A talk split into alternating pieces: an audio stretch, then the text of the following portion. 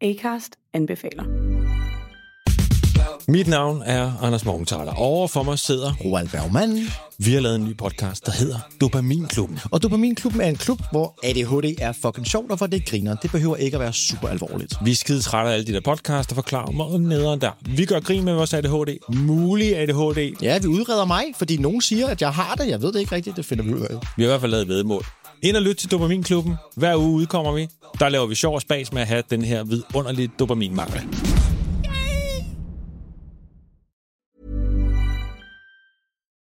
Chers auditeurs, Dear listeners, bonjour. welcome in Comme d'Archi Podcast Season 4 Saison 4, dans le monde fascinant des architectes. and in the architectural projects. Je suis Anne-Charlotte Deponte, passionnée d'architecture et docteur des universités en histoire de l'archi. I am one of the spokespersons of Anne Charlotte, who is a PhD in architecture history. Merci Thank you d'être avec moi aujourd'hui. to be with us today. Et And maintenant, now, lundi en français, place au talent. and Wednesday, let's talk projects. In English, of course. Bienvenue dans Comme d'Archi.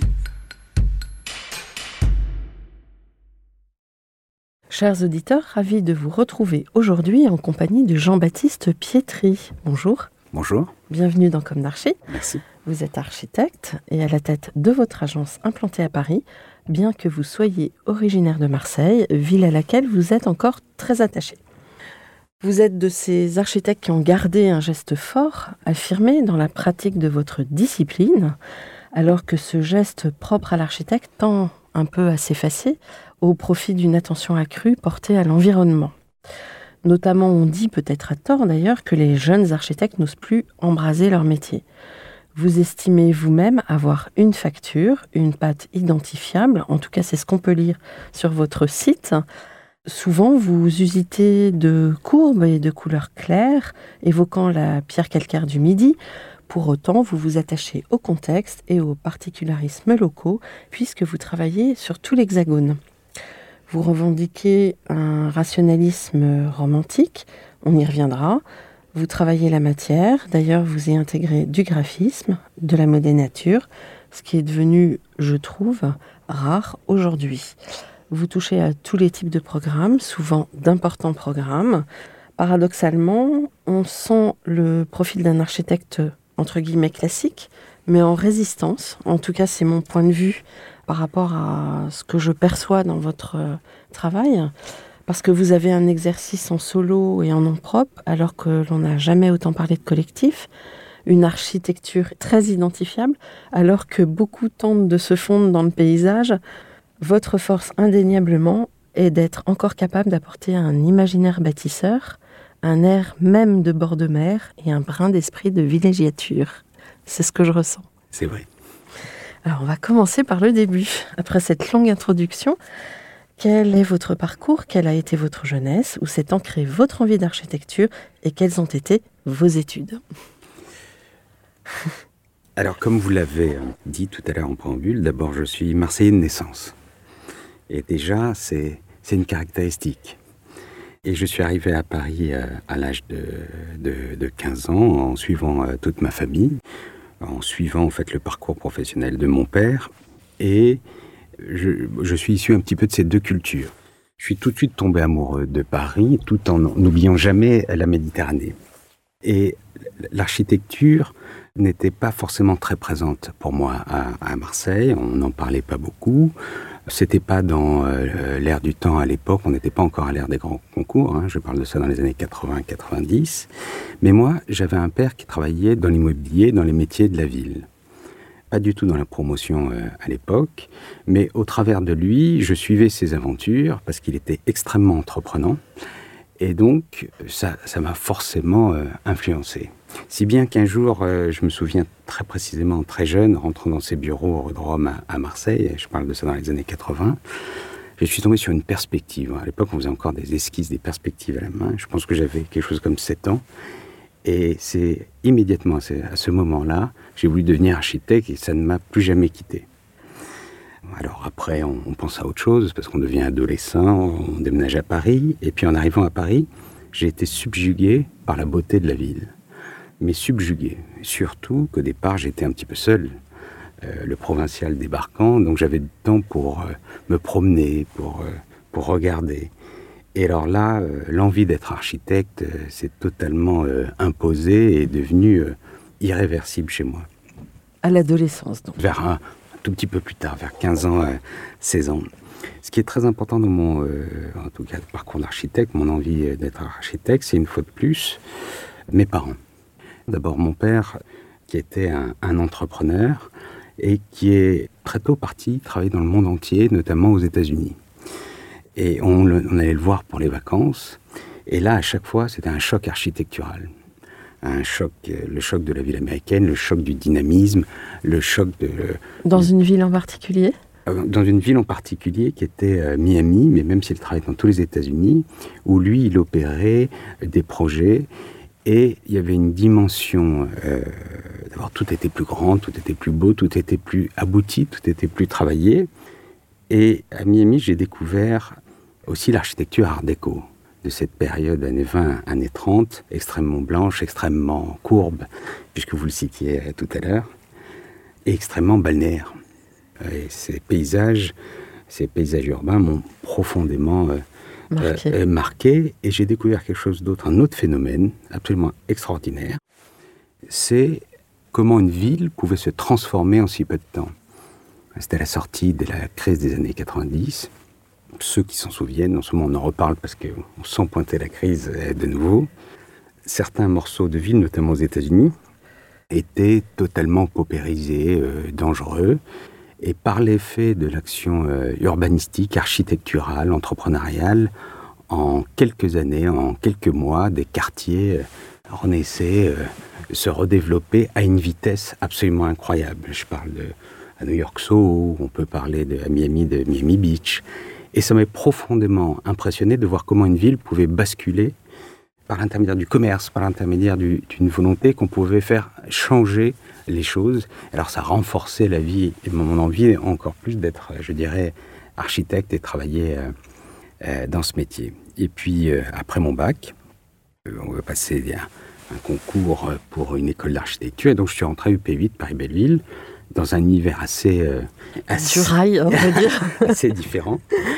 Et, et là, j'ai fait mes, mes études. J'ai suivi quasiment tout le cursus UNO. J'ai même été diplômé par Siriani. Et c'était euh, formidable.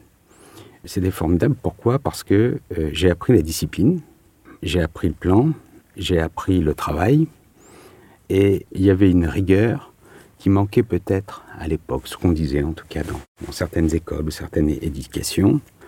Et puis, euh, il y avait des très très bons professeurs, et au milieu Siriani, qui avaient une intelligence tellement incroyable une aura tellement débordante que ça motivait un peu plus toujours à devenir, pouvoir devenir euh, euh, architecte.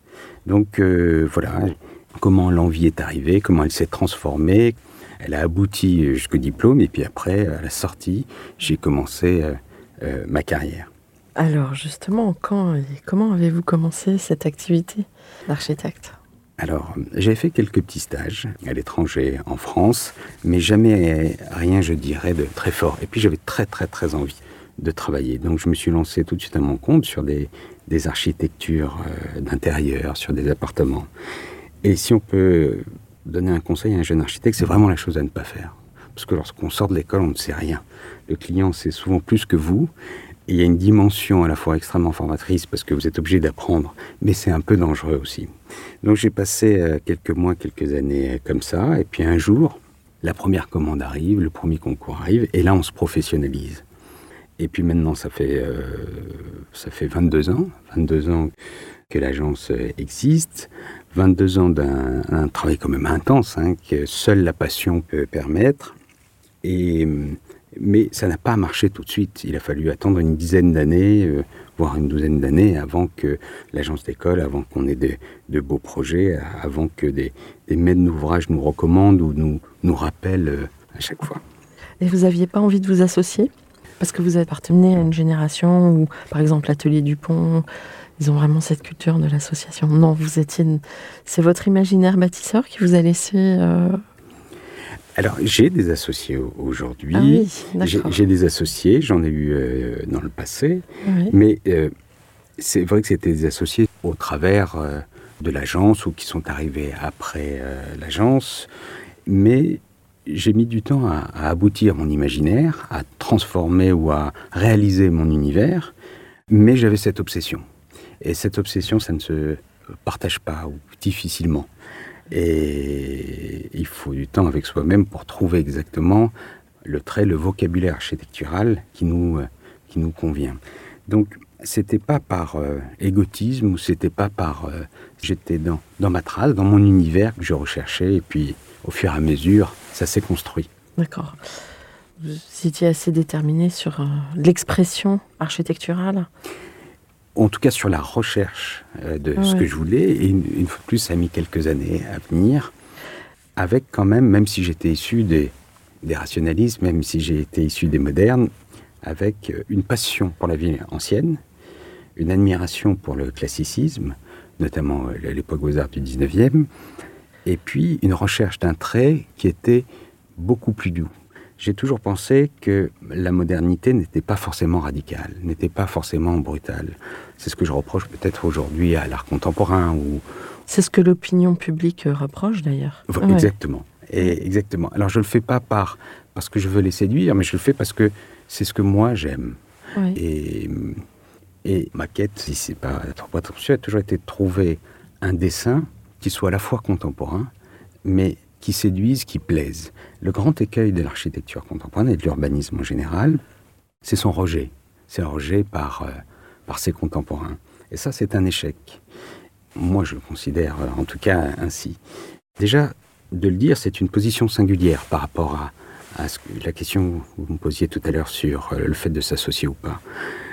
Donc, euh, persévérer dans cette recherche d'une architecture, pas consensuelle, mais séduisante.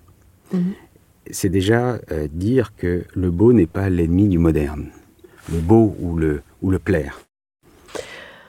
Est-ce que vous estimez que euh, votre père vous a fait entrer dans le métier par le biais de la commande? Oui et non. C'est une bonne question parce que je suis le fils d'un homme extrêmement atypique que j'ai perdu il y a maintenant euh, un peu plus de, de deux ans et j'ai pu mesurer à quel point il était euh, extraordinaire au sens hors norme dans la vie. C'est quelqu'un qui avait une passion des gens, des hommes et des femmes et des, et des projets. C'était pas du tout un, un financier ou chose comme ça. Mais c'était aussi quelqu'un à forte personnalité, donc forcément parfois un peu clivant. Donc oui et non, parce que ça m'a fermé pendant des années euh, énormément de portes. Ça m'a condamné à m'orienter vers une autre commande, parce que je ne pouvais pas aller sur les mêmes territoires. Ça m'a Ça vous a encombré? Ça m'a encombré, on m'a comparé, il était extraverti, j'étais introverti. Et puis, en vieillissant tous les deux, les choses sont un peu inversées, se sont équilibrées. Et parfois, nous sommes mis à travailler ensemble, et les gens, parfois qui ne l'aimaient pas, m'aimaient moi. Et donc, ce qui était un, handicap très sérieux est devenu parfois euh, un atout, une provocation. Et donc, ça s'est lissé euh, avec le temps. Donc, au-delà de, son génie, au-delà de euh, de sa dimension une fois de plus extraordinaire d'aimer la vie et, de passion dans les choses, il m'a appris quand même une chose, c'est qu'on faisait le projet pour les autres. Et c'est un petit peu ce que je vous ai dit avant. Alors est-ce que c'est notre personnalité à tous les deux, mais que le projet n'est pas forcément un regard sur soi-même, comme parfois certaines architectures, mais que c'était on pouvait faire une belle architecture contemporaine, mais au service de la zone, de la ville, de sa rue, d'un contexte. Et que c'était aussi quelque part un service que l'on devait dans cette action. Et c'est très important comme positionnement. Ça a dû vous apporter aussi une certaine force parce que euh, vous aviez déjà un regard assez aiguisé sur la commande. Alors, euh, oui. D'abord, nous avons grandi aussi un petit peu en même temps. Euh, mon père n'était pas forcément, euh, quand j'ai démarré, moi, dans, dans la vie, un, un maître d'ouvrage au sens promoteur. Euh, il y a une société de services dans l'immobilier. Mais, une fois de plus, un regard radicalement différent. Comment euh, rendre les choses plus belles, plus grandes, plus fortes, avec plus de succès.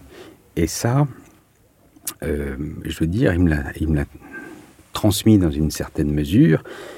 Et on a la même attitude à l'agence que l'on fasse des, logements dans des, lieux les, moins favorables en termes de coûts, de terrain, peu importe, que des programmes qu'on dirait entre guillemets de luxe ou dans des sites absolument magnifiques. Avoir une équivalence dans l'ambition des projets, c'est très important. Et, et, avec plutôt un nivellement vers le haut. Mmh.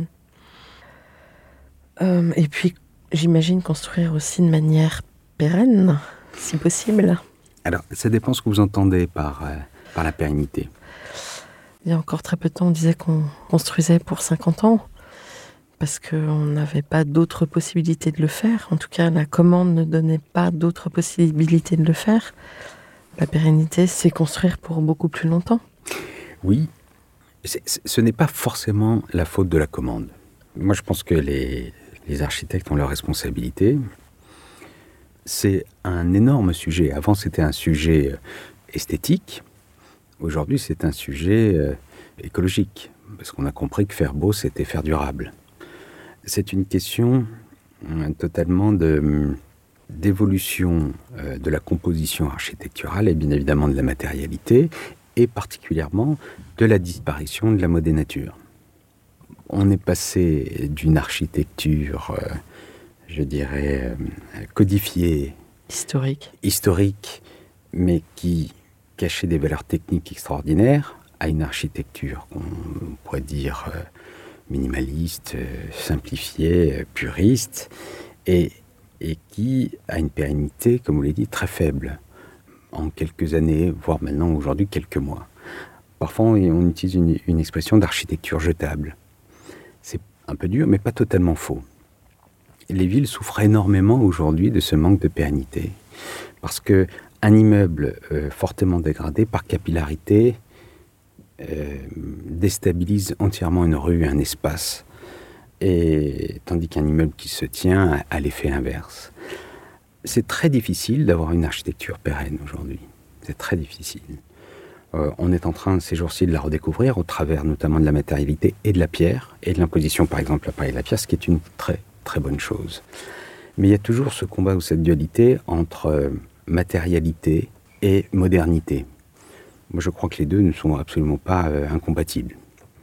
Donc nous, nous souhaitons faire une architecture avec une plus grande pérennité, nous n'y arrivons pas toujours, mais ça demande aussi quelques concessions. Ça demande de, parfois de rajouter quelques éléments architecturaux de de nature comme des corniches qui viennent protéger une façade. Voilà, c'est un positionnement, c'est un choix entre finalement une esthétique et, et une responsabilité.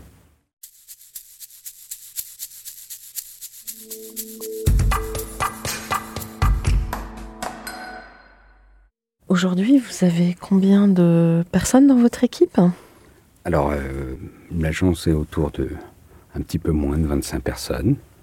Et on travaille sur, euh, principalement sur du logement, mais aussi du, du bureau et de l'hôtellerie. Euh, assez peu d'équipement, c'est bien sûr un regret, mais nous avons la chance, comme nous travaillons souvent dans le sud-est, hein, nous travaillons souvent dans des paysages incroyables, au bord de la Méditerranée, face à la mer, qui donnent des, des architectures forcément beaucoup plus euh, imaginatives que lorsqu'on on construit dans, dans les profondeurs d'une urbanité. Ouais. Alors, l'une de mes questions récurrentes dans Comme d'Archie est est-ce qu'aujourd'hui vous avez le sentiment d'avoir accompli ce que vous imaginiez à la sortie de l'école? Ah, C'est une très bonne question. Euh, moi, je ne suis jamais content. Donc, euh, je ne pourrais pas vous dire que j'ai le sentiment d'avoir accompli. En tout cas, en termes de programme, en termes de bâtiment, j'ai eu la chance, l'immense chance, de pouvoir construire et de pouvoir euh, m'exprimer, voire de développer le vocabulaire que je voulais développer. Je pense que l'agence est en train d'arriver à la fin d'un cycle, d'un deuxième cycle. Il y a eu un premier cycle qui était sa construction, un deuxième cycle qui était l'expression de, ce vocabulaire architectural que vous avez décrit euh, tout à l'heure, avec des programmes aussi différents que des petites tours. Nous avons trois petites tours en construction en ce moment, ce qui est une chance inouïe. Euh, euh, une dans le sud, une dans l'est et une en région parisienne, d'avoir des, clients qui sont venus pour faire des maisons, mais avec une exigence d'avoir une maison contemporaine, ce qui est extrêmement rare aussi. Donc de ce point de vue-là, je suis extrêmement satisfait. Après, dire que j'ai abouti ma carrière d'architecte, euh, non, non, non, pas loin de là. Il y a encore plein de choses à réaliser? Euh, J'espère. euh, J'ose pas y penser. euh, en ce moment, tout le monde traverse une période absolument incroyable, de plein de remises en question, économique tout d'abord, et puis deuxièmement, surtout, il y a une culpabilisation de la construction aujourd'hui Oui. par rapport à, aux enjeux écologiques. Donc c'est totalement légitime. Et d'un autre côté, C'est un petit peu ce que j'essayais d'introduire. ah bah, Ouais. Et, et d'un autre côté, c'est totalement anachronique parce que jamais la ville a eu autant besoin de se transformer.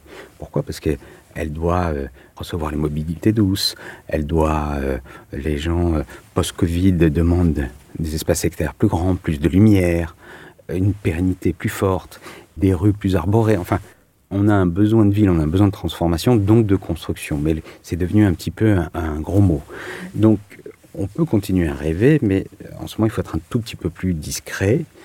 Et hum, d'une façon ou d'une autre, il va falloir se remettre à construire. Il va falloir se, remettre à avoir un mouvement volontariste de création de logements, de création de métropolisation, parce que c'est de toute façon le, le sens de l'histoire, de revenir à une certaine densité, de revenir à de la rue, de revenir à une, une ville du quart d'heure.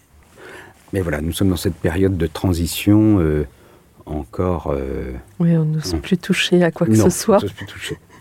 Euh, et en effet, on imagine assez facilement que cette architecture qui relève de l'ordinaire et qui euh, est issue euh, de la modernité, mais qui l'a beaucoup appauvrie, ben, cette architecture, il va falloir la renouveler.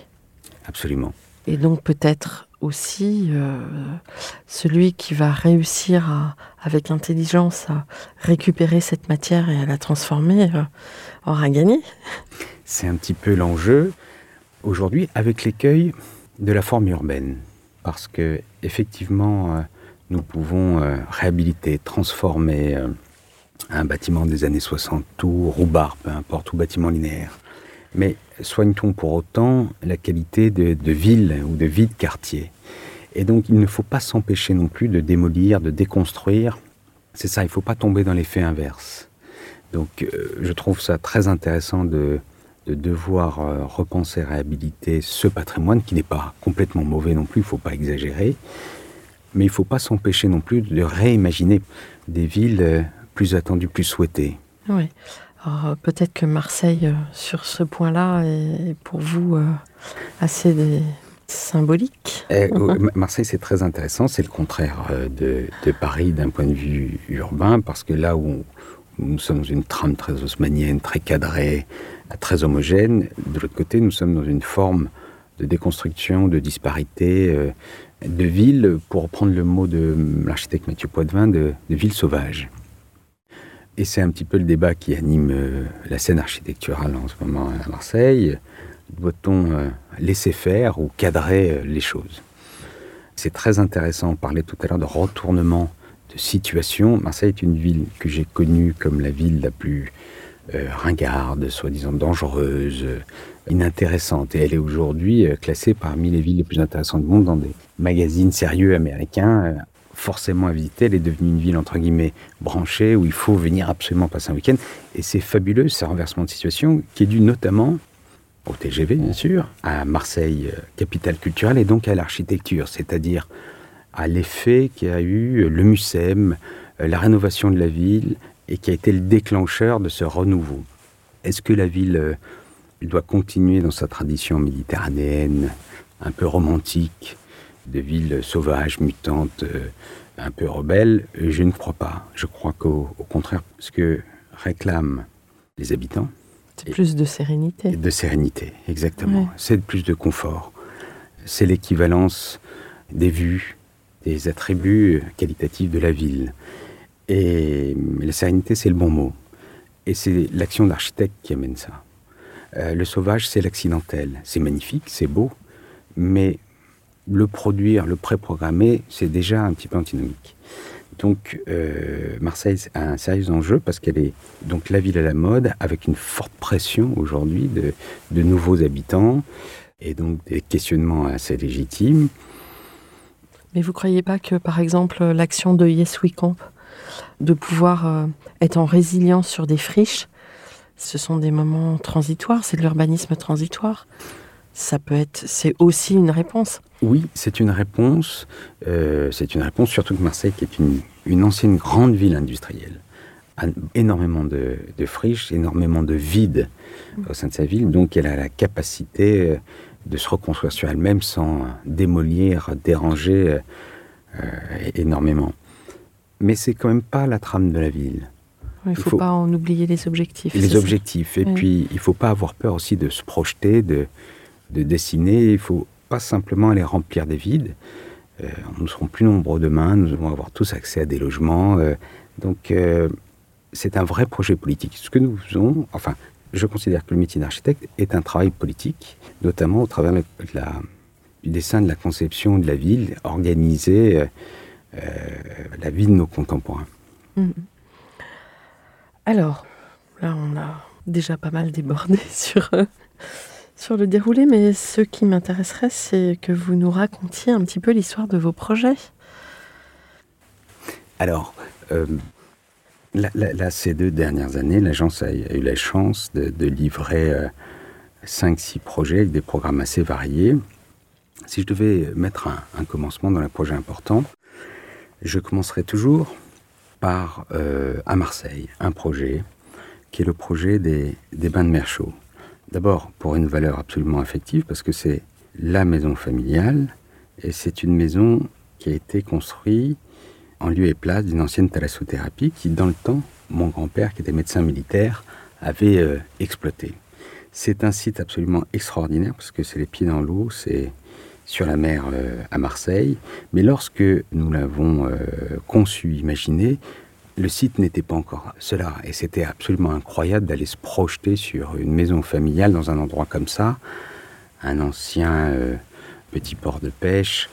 Et cette maison, euh, au nom assez magique des bains de mer chauds, du nom de la thalassothérapie, a été pour moi la première démonstration du vocabulaire architectural que je souhaitais euh, produire. D'abord parce que il y avait la dimension balnéaire dont vous avez parlé, et puis surtout la dimension contextuelle. C'est-à-dire que c'est une maison qui est à la fois contemporaine, mais qui se veut totalement intégrée dans son site, qui n'est, je crois, absolument pas, euh, je dirais, clinquante ou provocante par rapport à cet environnement extrêmement méditerranéen fait de briques et de broc, de, de rajouts sur euh, les maisons, et qui avait une dimension, pour le coup, romantique dans l'histoire, je me suis raconté. Il y avait sur le site, avant que je le déconstruise, euh, des cabines pour se changer. Et cette cabine est devenue la matrice de la maison, et la maison est une succession de petites cabines, comme des cabanons euh, de plage. Et donc c'est une, euh, une volonté de parler du site, sans pour autant tomber dans, dans, un, pastiche, mais pour autant, la maison n'est pas un décor du tout. Elle s'est positionnée sur une structure déjà existante, sur une trame très forte, et tout est réglé par un calpinage et par une trame extrêmement euh, exigeante. Et c'est ça, l'héritage du rationalisme, et donc l'association du rationalisme romantique. Je pense véritablement que un architecte est là pour rêver, pour dépasser, euh, pour s'imaginer une histoire, pour produire un projet. C'est la dimension que j'appelle romantique, dépasser euh, une certaine réalité. Et que la deuxième partie, c'est devoir assumer et rendre ce service qui est l'architecture.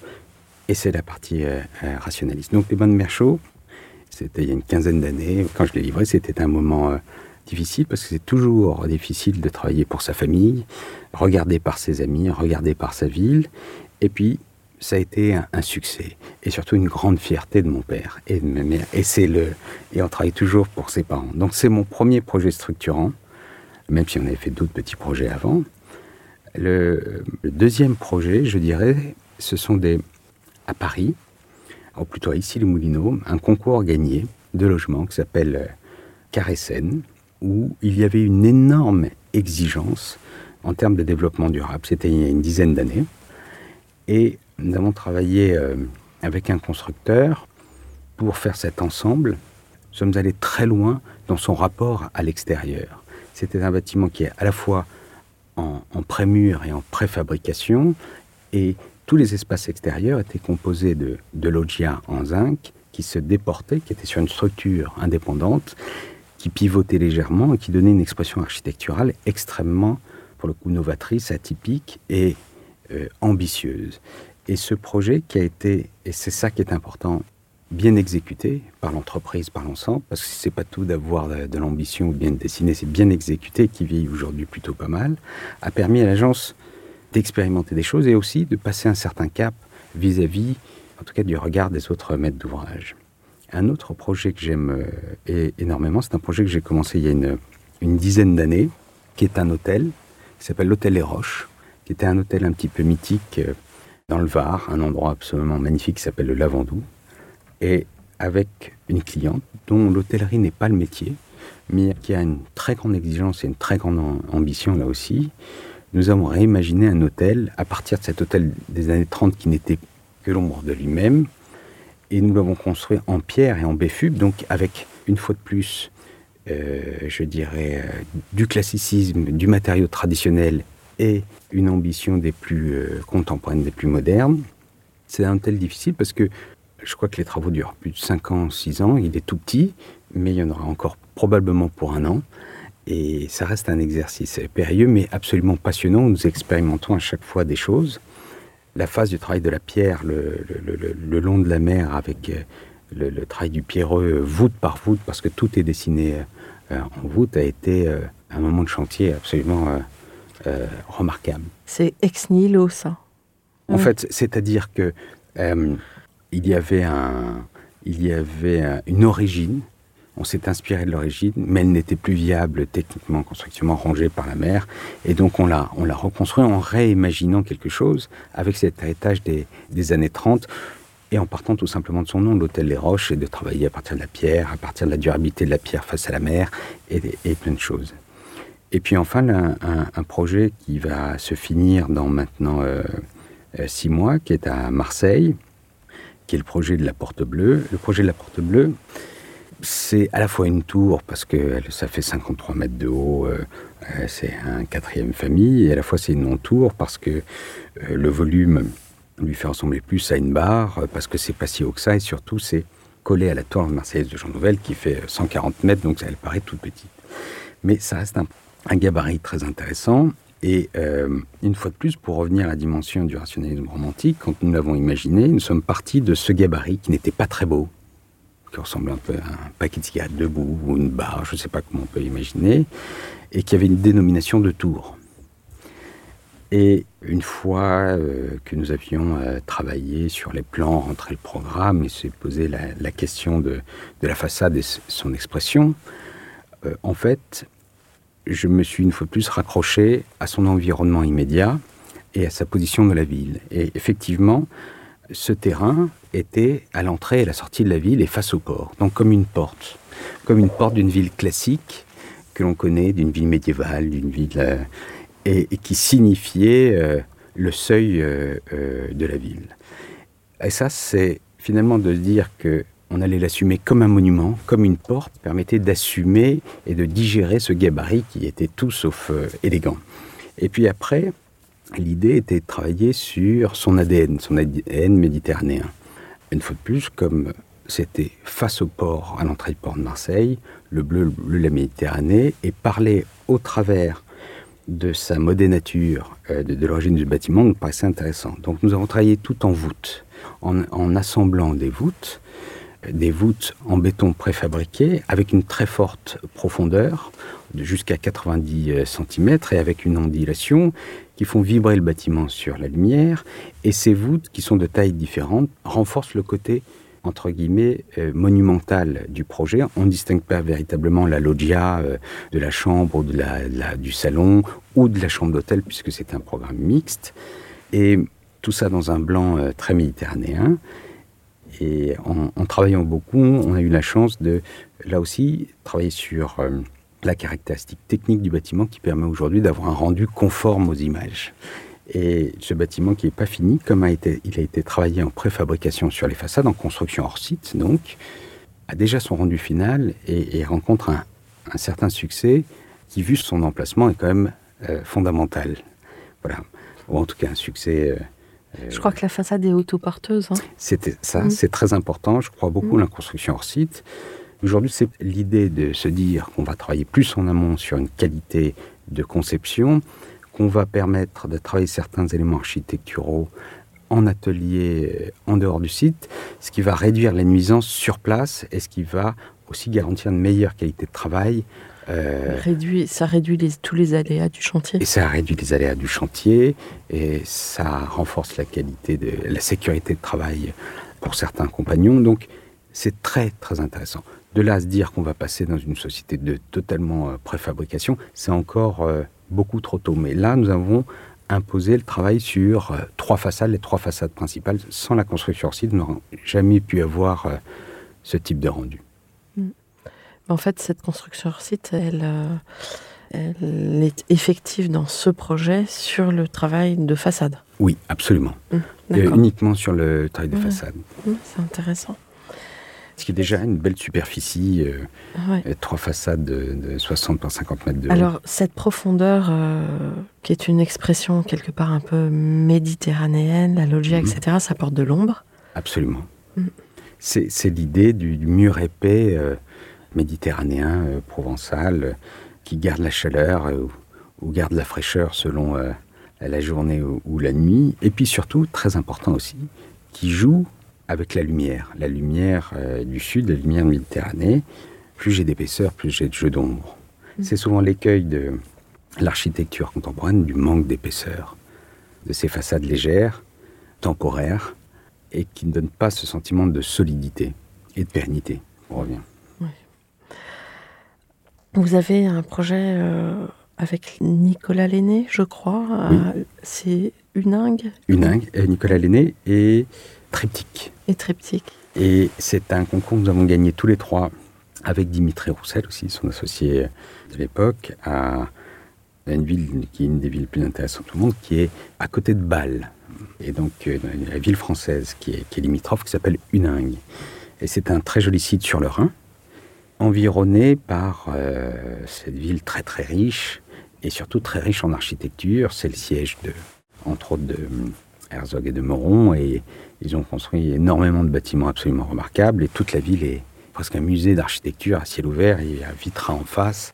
Donc nous étions dans une partie peut-être au départ moins favorable, une ville française un peu, un peu moins riche. Et tout de suite, nous avons mis beaucoup d'ambition là aussi euh, sur les architectures.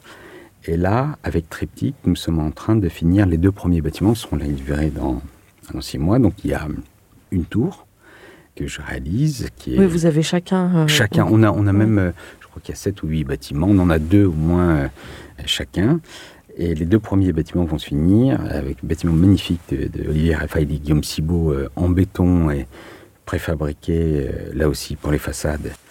Et, et ça a rencontré d'abord un beau succès commercial, c'est important, des gens qui ont eu envie de venir habiter des architectures spécifiques, ça c'est très important, et ça rééquilibre surtout ce territoire, notamment le côté français, euh, on ne peut pas dire qu'il souffrait de la, trop forte présence, euh, ou en tout cas qui, était un peu écrasé par le rayonnement de, de Bâle et de ses architectures.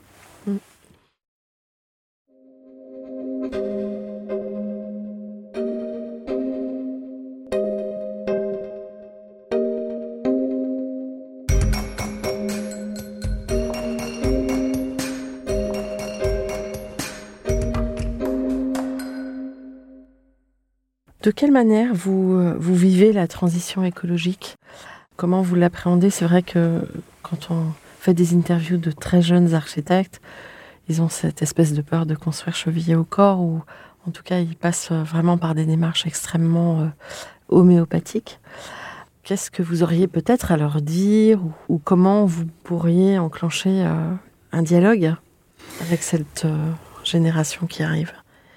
Alors, je ne sais pas si c'est avec cette génération, mais moi je ne suis pas très à l'aise aujourd'hui avec toutes ces exigences. Car très souvent c'est faire plus, on nous demande de faire plus, plus de matérialité, plus de mécanique, plus de travail. Or je crois que finalement une certaine forme de simplicité, notamment euh, dans le dessin ou euh, dans la matérialité, est sûrement plus euh, durable qu'un trop-plein nous allons être confrontés à des réglementations toujours plus exigeantes, nous ne savons pas encore comment les franchir.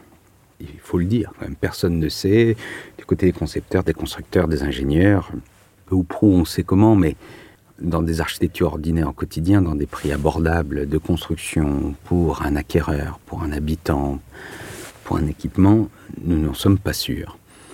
Euh, moi, je, vais reprendre, on a parlé d'Ari Siriani tout à l'heure, et il y a une phrase très forte qui dit N'oubliez pas l'évidence. Donc, je crois que cette simplicité de conception est un premier pas vers euh, le durable. Au niveau des matériaux? Au niveau des matériaux, là encore, nous sommes dans une période où tout le monde tâtonne. Tout le monde est à la, la recherche, mais il n'y a pas eu encore de rupture technologique. Euh, il est... Le béton, quand même, se redéfinit un petit peu. Le béton se redéfinit, mais il n'est pas exclu que le béton se décarbone totalement un jour. Et, et ça, ça c'est... j'exagère, mais la solution est peut-être là.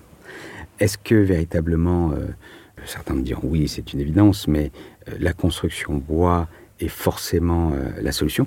Je n'en suis pas sûr, parce qu'une fois de plus, il faut toujours recontextualiser une construction. Est-ce qu'une construction en bois a du sens à Marseille? Je ne suis pas sûr parce que le bois, le bois vient de très loin, parce que les savoir-faire ne sont pas sur place, parce que de toute façon, je vais avoir trois couches à l'intérieur, quatre à l'extérieur. Et puis quel bois? Et puis quel bois? Et, mmh. puis, euh, et puis, est-ce que cette architecture va parler de la ville? Ça, c'est important. Donc, alors là-dedans, il y a des choses euh, formidables, comme la pierre, le fait de, de, de remettre au bout du jour, de reparler de la pierre, d'en faire un matériau euh, moderne même si nous, à Marseille, nous avions connu le Pouillon qui avait démontré qu'on pouvait euh, avoir un dessin rigoureusement contemporain dans une pérennité extraordinaire, une qualité extraordinaire qui n'a jamais été égalée jusque-là. Hein. Ce sont des immeubles qui ont, qui ont 60 ans ou, ou 50 mm. ans et qui sont d'une très grande actualité, même qui ressemblent énormément à la production d'aujourd'hui. Qui sont remarquablement bien dessinés. Et qui sont magnifiquement dessinés et construits. Mm. Donc, s'il y avait une recommandation très humble, je n'ai pas de solution à part faire le plus simple possible sur certains programmes dans les architectures, en tout cas ordinaires, et de travailler sur les fondamentaux, sur, plutôt sur le plan que sur une surexpression de la matérialité ou, ou de la technique. Mm. Alors, le propre de l'architecte est de savoir projeter sur l'avenir. Quel éclairage donneriez-vous à tout à chacun pour appréhender euh, le monde un peu compliqué euh, dans lequel nous vivons actuellement? Alors, L'avantage de ce métier, c'est que c'est un métier euh, passion. Donc, euh, tant qu'elle reste là, euh, on arrive encore à se lever le matin, à, avaler la dureté, parce que c'est un métier très dur, de, ce métier. Moi, je crois que nous traversons une mutation nécessaire et que finalement, on est à la fin d'un cycle, au début d'un nouveau cycle. Le problème, c'est que le nouveau cycle n'est pas encore là et l'ancien est aussi encore là. Enfin, donc, on est dans cette transformation, tout le monde est un peu en déséquilibre et il y a une dimension profondément anxiogène. Après, euh, c'est toujours pareil, on a vu dans cette période post-Covid comment les gens sont tout de suite euh, ressortis dans la rue, reprofités, revoyagés. Donc on, on, on peut rêver que demain, lorsqu'on aura stabilisé quelque part euh, notre projection sur dans 10 ans, 20 ans, 30 ans, on retrouvera quand même un, petit peu plus de, joie de vivre. Après, moi, je suis sur la ville plutôt, euh, pas confiant, mais moi je sais en tout cas la ville que je, rêve. Et, je pense que l'orientation de la ville du quart d'heure, de recréer de la rue, de recréer de la densité, de, euh, de sortir euh, en partie euh, la voiture, de renaturer tous ces espaces. Justement, j'allais vous poser voilà. la question. C'est très intéressant parce que on a passé des, des centaines d'années ou des milliers d'années à, à, sortir la nature de la ville, la faune, la flore, peu importe. Aujourd'hui, il est nécessaire de la faire revenir. Le fameux îlot de fraîcheur. Et les fameux îlots de fraîcheur, mais on a même fait revenir ces dernières années les, les abeilles, on a fait revenir la faune. Donc, c'est une, transformation quand même radicale. Et c'est pour ça que tout à l'heure, je vous disais, nous avons besoin, jamais autant besoin de reconstruire. Euh, au contraire, il ne faut pas tomber dans une logique décroissante, mais une logique croissante, parce qu'il faut la transformer, cette ville, pour la mettre en adéquation avec cette nouvelle société qui vient totalement se transformer ces 10-20 dernières années dans nos cellules familiales, au travers des réseaux sociaux, au travers de nos personnalités. Lorsque on voit, par exemple, les quais de Seine, qui ont été, un, un, je sais pas, un, peuvent dire un scandale ou quelque chose comme ça. Mais quand on voit le succès de cet espace public aujourd'hui, c'est une démonstration de l'avenir de la ville, c'est-à-dire euh, un espace public qui est à la fois un espace de bien-être au travers du sport, un espace d'enfance au travers des, jeunes parents, un espace de, tourisme, et qui file le long de, de la Seine au travers d'une balade architecturale. Donc, je trouve que c'est un très bel exemple de transformation de la ville, comment à partir d'un problème qui était ces voies, c'est devenu peut-être l'espace le plus intéressant aujourd'hui euh, au cœur même de la plus belle ville du monde. Mhm. Donc je suis plutôt confiant. J'aimerais juste qu'on réamorce l'envie de, métropolisation et de faire de la ville. Oui, mais alors, qu'est-ce que vous répondez à ceux qui disent que produire des bâtiments, c'est euh, épuiser les ressources? D'abord, je pense qu'on n'a pas le choix, qu'un des, des droits, c'est le logement, et qu'on doit se battre pour que tout le monde ait un logement digne, agréable, confortable, et que derrière, il y a un droit à la ville, aussi à la qualité de la ville. C'est-à-dire qu'il ne peut plus continuer à avoir des, des villes extrêmement favorisées avec tous les services, une fois de plus la dimension de la beauté esthétique, la culture, et des villes totalement défavorisées qui ne sont que des dortoirs. Donc ça passe une fois de plus par, euh, par la construction, ça passe par une urbanisation. Et on ne peut pas tomber dans un niveau totalement décroissant. Euh, en tout cas, c'est un point de vue aujourd'hui pas très entendable euh, aujourd'hui, mais, mais j'en suis euh, totalement convaincu. Mais alors toute l'énergie, tout ce que c'est, c'est de la surchauffe, non? Non, mais de toute façon, habiter, on, ne peut pas cesser d'habiter. On est toujours plus nombreux, on a toujours plus d'exigences sur nos loisirs. Donc quelque part, même si on arrive un petit peu à se réguler, à mieux s'organiser, à mieux protéger nos, bâtiments, c'est un mouvement d'ensemble.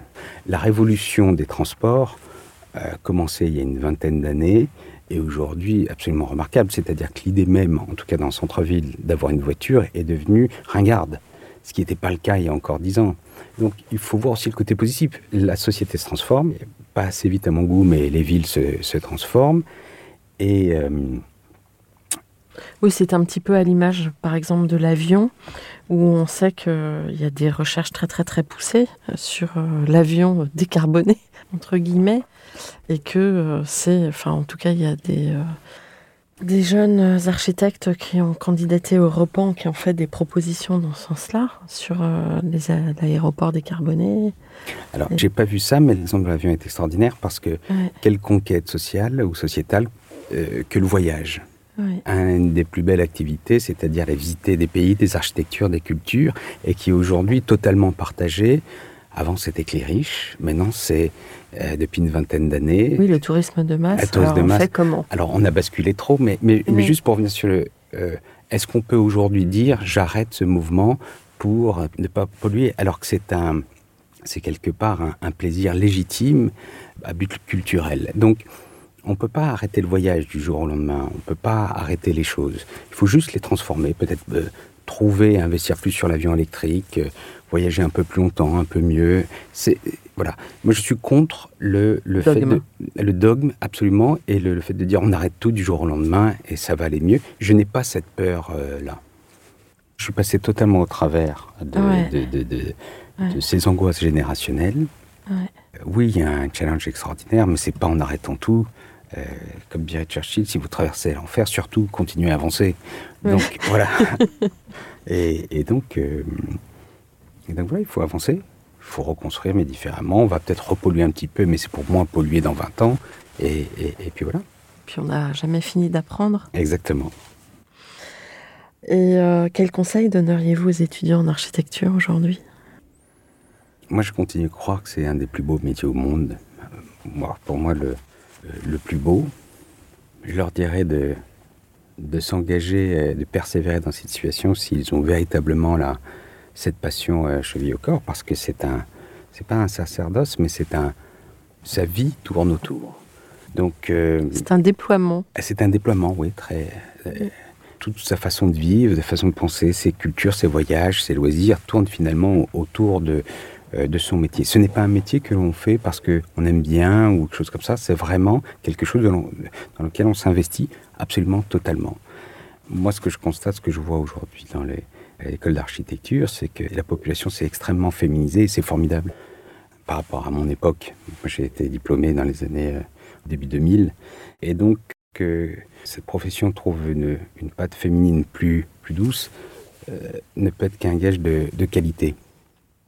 C'est euh, une belle parole. Euh, un mot de la fin, peut-être? Simplement merci de votre invitation. Bah, Je vous en prie, c'est avec plaisir. Chers auditeurs, euh, merci pour votre écoute. Rendez-vous la semaine prochaine pour un nouveau numéro. D'ici là, n'oubliez pas le numéro en anglais. Prenez soin de vous. Au revoir. Au revoir, merci.